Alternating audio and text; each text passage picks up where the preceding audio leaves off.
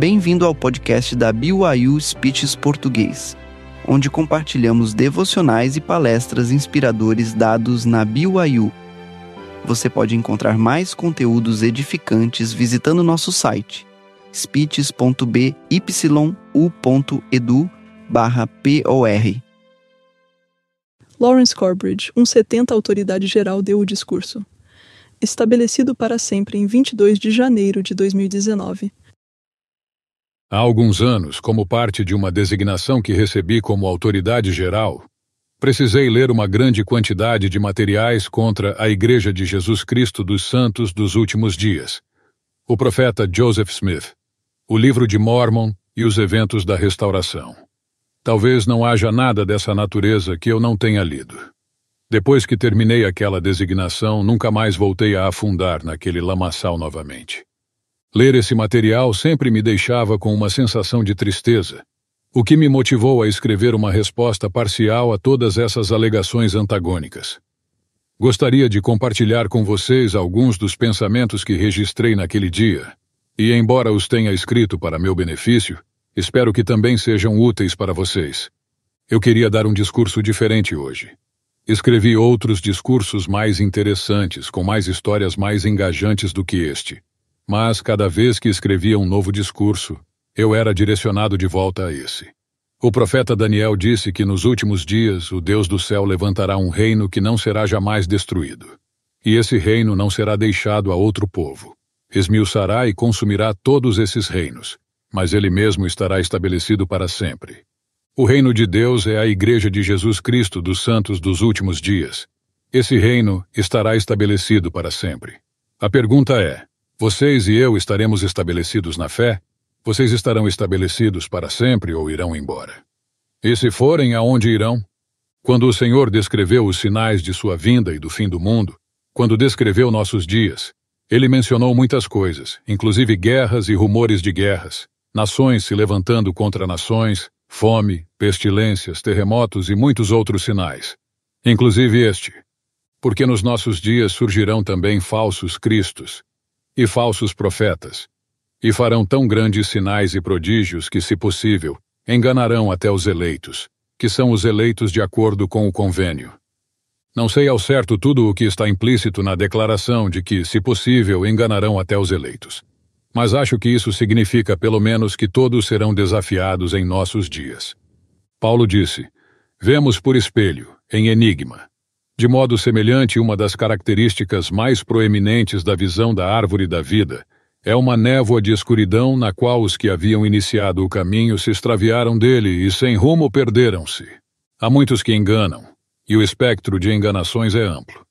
Por um lado, encontramos aqueles que atacam a restauração, o profeta Joseph Smith e o livro de Mormon.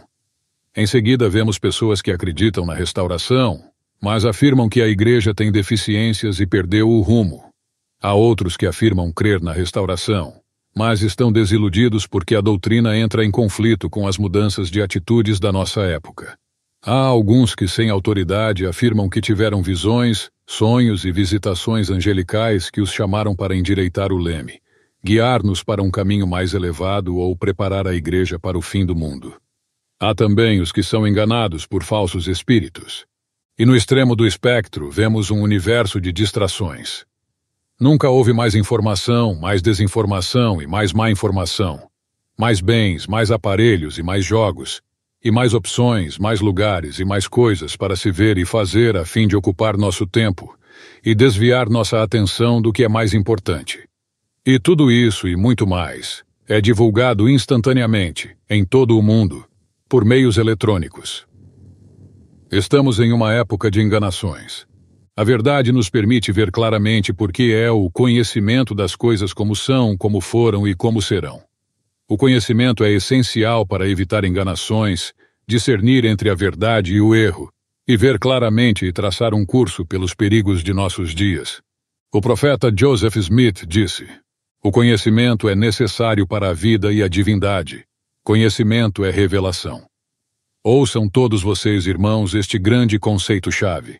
O conhecimento é o poder de Deus para a salvação. As pessoas costumam dizer: seja fiel às suas crenças. Embora isso seja verdade, uma pessoa não consegue ser melhor do que aquilo que sabe. A maioria de nós age com base em nossas crenças, principalmente as crenças que acreditamos ser de nosso próprio interesse. O problema é que, às vezes, estamos errados. Há quem acredite em Deus e que a pornografia é errada e ainda assim clica em um site acreditando erroneamente que será mais feliz se o fizer, ou crendo que não tem outra opção a não ser acessá-lo, ou achando que não está fazendo mal a ninguém e não é tão ruim assim. Ele está simplesmente errado. Há quem acredite que é errado mentir, mas ainda assim mente ocasionalmente, acreditando erroneamente que será melhor se a verdade não for conhecida. Ele está simplesmente errado. Há quem acredite até mesmo saiba que Jesus é o Cristo, mas ainda assim irá negá-lo. Não uma, mas três vezes por causa da crença equivocada de que seria melhor para apaziguar a multidão. Pedro não era mau. Não posso sequer afirmar que era fraco. Ele estava simplesmente errado. Quando vocês não agem da forma correta, talvez pensem que são maus, mas na verdade apenas estão enganados. Vocês estão simplesmente errados. O desafio maior não é preencher a lacuna entre nossas ações e nossas crenças. Na verdade, é preencher a lacuna entre nossas crenças e a verdade. Esse é o desafio. Mas como preenchemos essa lacuna? Como podemos evitar enganações? Comecem respondendo às perguntas primárias. Há questões primárias e questões secundárias. Comecem com as perguntas primárias. Nem todas as perguntas e verdades são iguais. As perguntas primárias são as mais importantes. Todo o resto é secundário. Há apenas algumas perguntas primárias. Vou descrever quatro delas. Existe um Deus que é nosso Pai? Jesus Cristo é o Filho de Deus, o Salvador do mundo? Joseph Smith foi um profeta? A Igreja de Jesus Cristo dos Santos dos Últimos Dias é o reino de Deus na Terra? Em contrapartida, as perguntas secundárias são inúmeras. Elas incluem dúvidas sobre a história da Igreja, a poligamia, as pessoas de ascendência africana e o sacerdócio, as mulheres e o sacerdócio, como o livro de Mormon foi traduzido, a pérola de grande valor, o DNA e o livro de Mormon, o casamento gay, os relatos diferentes da primeira visão e assim por diante. Se responderem às perguntas primárias, as secundárias também serão respondidas ou ficarão menos importantes, e vocês poderão falar de coisas que entendem ou não, coisas com as quais concordam ou não, sem a necessidade de abandonar o barco. Como podemos saber as respostas? Existem diferentes métodos de aprendizagem, incluindo os métodos científico, analítico, acadêmico e divino. O método divino de aprendizagem incorpora elementos dos outros três, mas na verdade sobrepõe-se a todos eles, pois utiliza os poderes do céu. Esses quatro métodos são necessários para se conhecer a verdade. O ponto de partida de todos eles é o mesmo. Uma pergunta. As perguntas são importantes, sobretudo as perguntas primárias. Com o método científico, uma hipótese é estruturada em resposta a uma pergunta. A experimentação é então realizada para testar as hipóteses. Os resultados são então analisados e são tiradas conclusões que confirmam, refutam ou modificam a hipótese, depois do qual o processo continua. Alma nos convidou a pôr à prova as suas palavras. O Senhor disse: A minha doutrina não é minha, mas daquele que me enviou. Se alguém quiser fazer a vontade dele, conhecerá a respeito da doutrina, se ela é de Deus, ou se eu falo de mim mesmo. Falando sobre o dízimo, o Senhor também disse: Provai-me nisto se eu não vos abrir as janelas do céu, e não derramar sobre vós uma bênção tal, até que não haja mais lugar para a recolherdes. A verdade pode ser descoberta por meio da prática, que é a fé. A experiência desempenha um papel vital no conhecimento da verdade. O método analítico também é importante. Envolve reunir, organizar e avaliar evidências relevantes para uma pergunta. Com base no peso das evidências, são tiradas conclusões sobre o que poderia ser a verdade. O Senhor instruiu Oliver Cowdery, dizendo: Eis que não compreendeste. Supuseste que eu o concederia a ti, quando nada fizeste a não ser pedir-me. Mas eis que eu te digo que deves estudá-lo bem em tua mente. Depois me deves perguntar se está certo. As evidências e a razão também desempenham um papel na preparação para conhecermos a verdade. O método acadêmico envolve, é claro, o estudo da palavra escrita. O estudo também é essencial. Mormon disse que a palavra de Deus tem um efeito mais poderoso sobre a mente do povo, como pensamos, do que a espada que pode ser o medo ou a ameaça de morte, ou qualquer outra coisa. A palavra de Deus é mais poderosa do que qualquer outra coisa. É mais poderosa do que o medo, o vício, a pornografia ou qualquer outra coisa. É lógico, portanto, que o Senhor diria: Entesourai sempre em vossa mente as palavras de vida. Ele também disse: E quem entesourar minha palavra não será enganado. O método divino de aprendizagem incorpora elementos das outras metodologias, mas na verdade sobrepõe-se a todas elas, pois utiliza os poderes do céu. Em última análise, as coisas de Deus são dadas a conhecer pelo Espírito de Deus, que geralmente é uma voz mansa e delicada. O Senhor disse: Deus vos dará conhecimento por seu Santo Espírito, sim, pelo indescritível dom do Espírito Santo. O apóstolo Paulo ensinou que os homens só sabem das coisas dos homens, e que as coisas de Deus não são conhecidas por ninguém, exceto pelo Espírito de Deus. Ele disse: o homem natural não compreende as coisas do Espírito de Deus porque lhe parecem loucura. Percebemos isso diariamente. Paulo continuou. E não pode entendê-las porquanto se discernem espiritualmente. De todos os problemas que encontramos nesta vida, há um que se destaca acima de todos e é o menos compreendido. A pior de todas as condições humanas nesta vida não é pobreza, doença, solidão, maus tratos ou guerra, por mais terríveis que sejam o pior de todos os problemas humanos é o mais comum: morrer.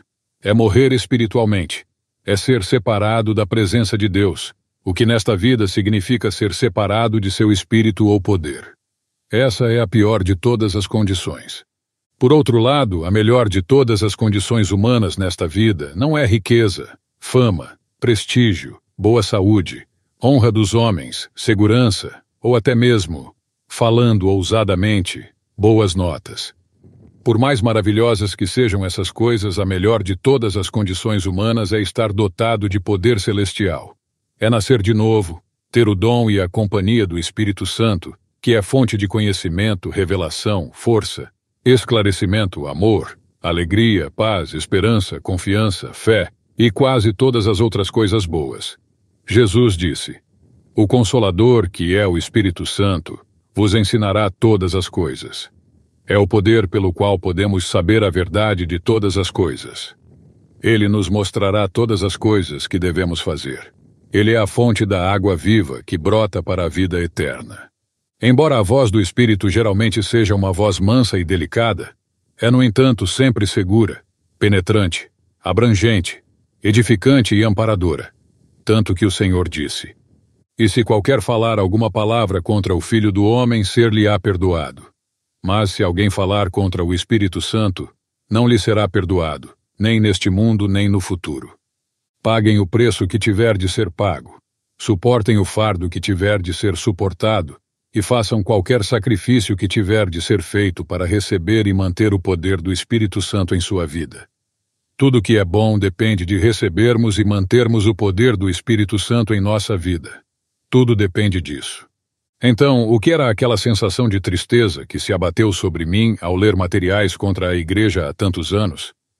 Há quem diga que aquele sentimento provinha do viés da crença, que é a propensão a aceitar apenas aquilo que está de acordo com nossas crenças e suposições. De fato, é triste e perturbador pensar que tudo aquilo em que acreditamos ou tudo o que nos foi ensinado pode estar errado, particularmente se não houver nada melhor para tomar seu lugar.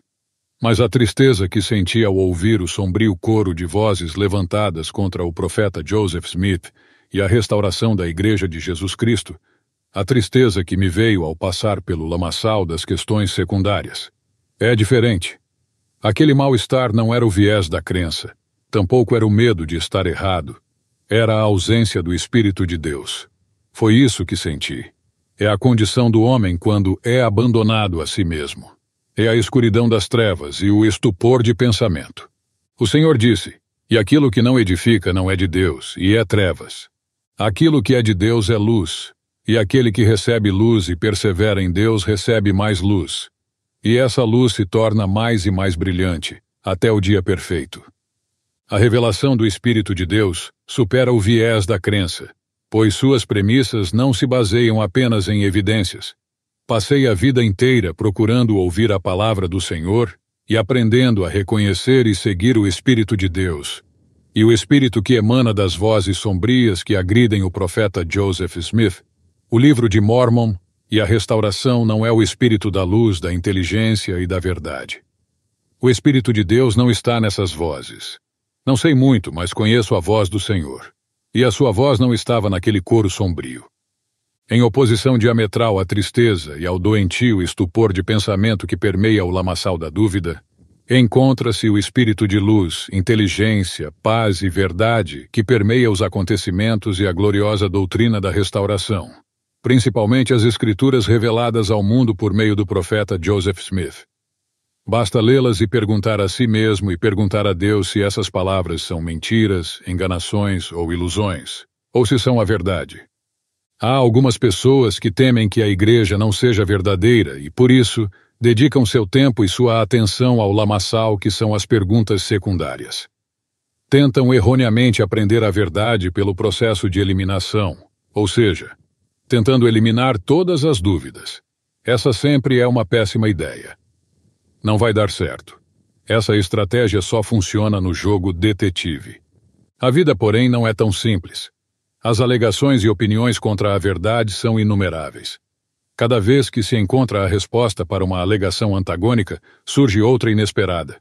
Com isso, não estou dizendo que vocês devem enterrar a cabeça na areia, mas estou advertindo que vocês correm o risco de passar a vida inteira buscando freneticamente respostas para cada alegação feita contra a Igreja, sem nunca chegar ao conhecimento das verdades mais importantes.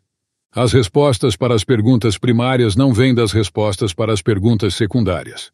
As perguntas secundárias têm respostas, mas não se pode provar uma afirmação apenas por se refutar todas as negações. Não se pode provar que a Igreja é verdadeira apenas refutando todas as alegações feitas contra ela. Isso jamais funcionará. Essa estratégia é falha. Em última análise, deve haver provas afirmativas, e com as coisas de Deus, essas provas vêm de modo definitivo e seguro por meio da revelação recebida pelo testemunho e poder do Espírito Santo. A seus discípulos, Jesus perguntou: Quem dizeis vós que eu sou? E Simão Pedro, respondendo, disse: Tu és o Cristo, o Filho do Deus vivo. E Jesus, respondendo, disse-lhe: Bem-aventurado és tu, Simão Barjonas, porque tu não revelou a carne e o sangue, mas meu Pai que está nos céus. Tu és Pedro, e sobre esta pedra edificarei a minha igreja, e as portas do inferno não prevalecerão contra ela.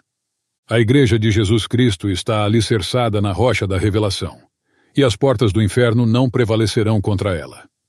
Nós somos a igreja. Vocês e eu somos a igreja. Devemos estar alicerçados na rocha da revelação, e embora não saibamos a resposta para cada pergunta, devemos conhecer as respostas para as perguntas primárias. Se assim fizermos, as portas do inferno não prevalecerão contra nós, e estaremos estabelecidos para sempre. Por fim, acreditem. Acreditem que a Deus tudo é possível. Nós podemos ser surpreendidos de tempos em tempos por coisas extraordinárias, como andar sobre as águas, multiplicar o pão e os peixes, levantar os mortos, traduzir placas de ouro com lentes especiais ou uma pedra e um chapéu, e receber a visita de anjos. Algumas pessoas têm dificuldade de acreditar em coisas extraordinárias. Embora seja compreensível que sejamos desafiados pelo extraordinário, não devemos ser, porque as coisas comuns são realmente muito mais fenomenais. As ocorrências mais fenomenais de todos os tempos e da eternidade, as maravilhas mais incríveis, os desenvolvimentos mais assombrosos e impressionantes, são as mais comuns e amplamente reconhecidas. Elas incluem: Eu existo. Vocês existem, nós existimos. E tudo o que experimentamos também existe, desde partículas subatômicas até os mais distantes alcances do universo e tudo o mais, inclusive todas as maravilhas da vida. Há algo maior do que essas realidades comuns? Não. Nada mais se aproxima disso. Vocês não podem começar a imaginar, muito menos descrever, algo maior do que o que já existe. À luz do que existe, nada mais deve nos surpreender. Deve ser fácil acreditar que a Deus tudo é possível. A cura da mão ressequida não é tão incrível quanto a existência da mão em primeiro lugar. Se ela existe, ela certamente poderá ser curada quando estiver quebrada. O evento maior não está na cura em si, mas na criação. Mais fenomenal do que a ressurreição é o nascimento. O maior assombro não é que a vida, que já existiu, pudesse voltar novamente, mas que a vida exista em primeiro lugar. Mais incrível do que reviver os mortos é estarmos vivos. Um coração morto que bate novamente não é tão incrível quanto o coração que bate dentro de seu peito agora. A possibilidade de ver a tradução moderna de um texto antigo escrito em placas de ouro através de uma pedra ou uma lente especial é muito menos incrível do que o olho humano. O assombro não é o que o olho humano pode ver, mas sim que ele consegue ver. Como vocês podem acreditar em coisas extraordinárias como anjos, placas de ouro e seu potencial divino? É fácil.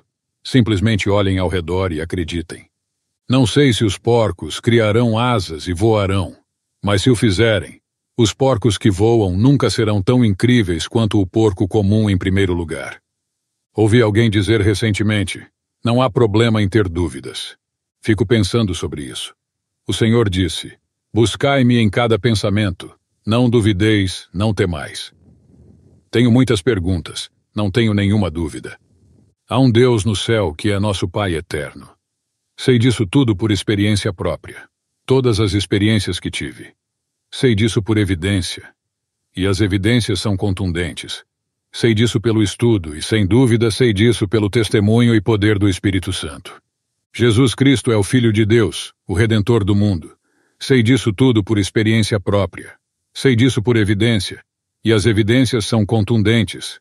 Sei disso pelo estudo e, sem dúvida, sei disso pelo testemunho e poder do Espírito Santo.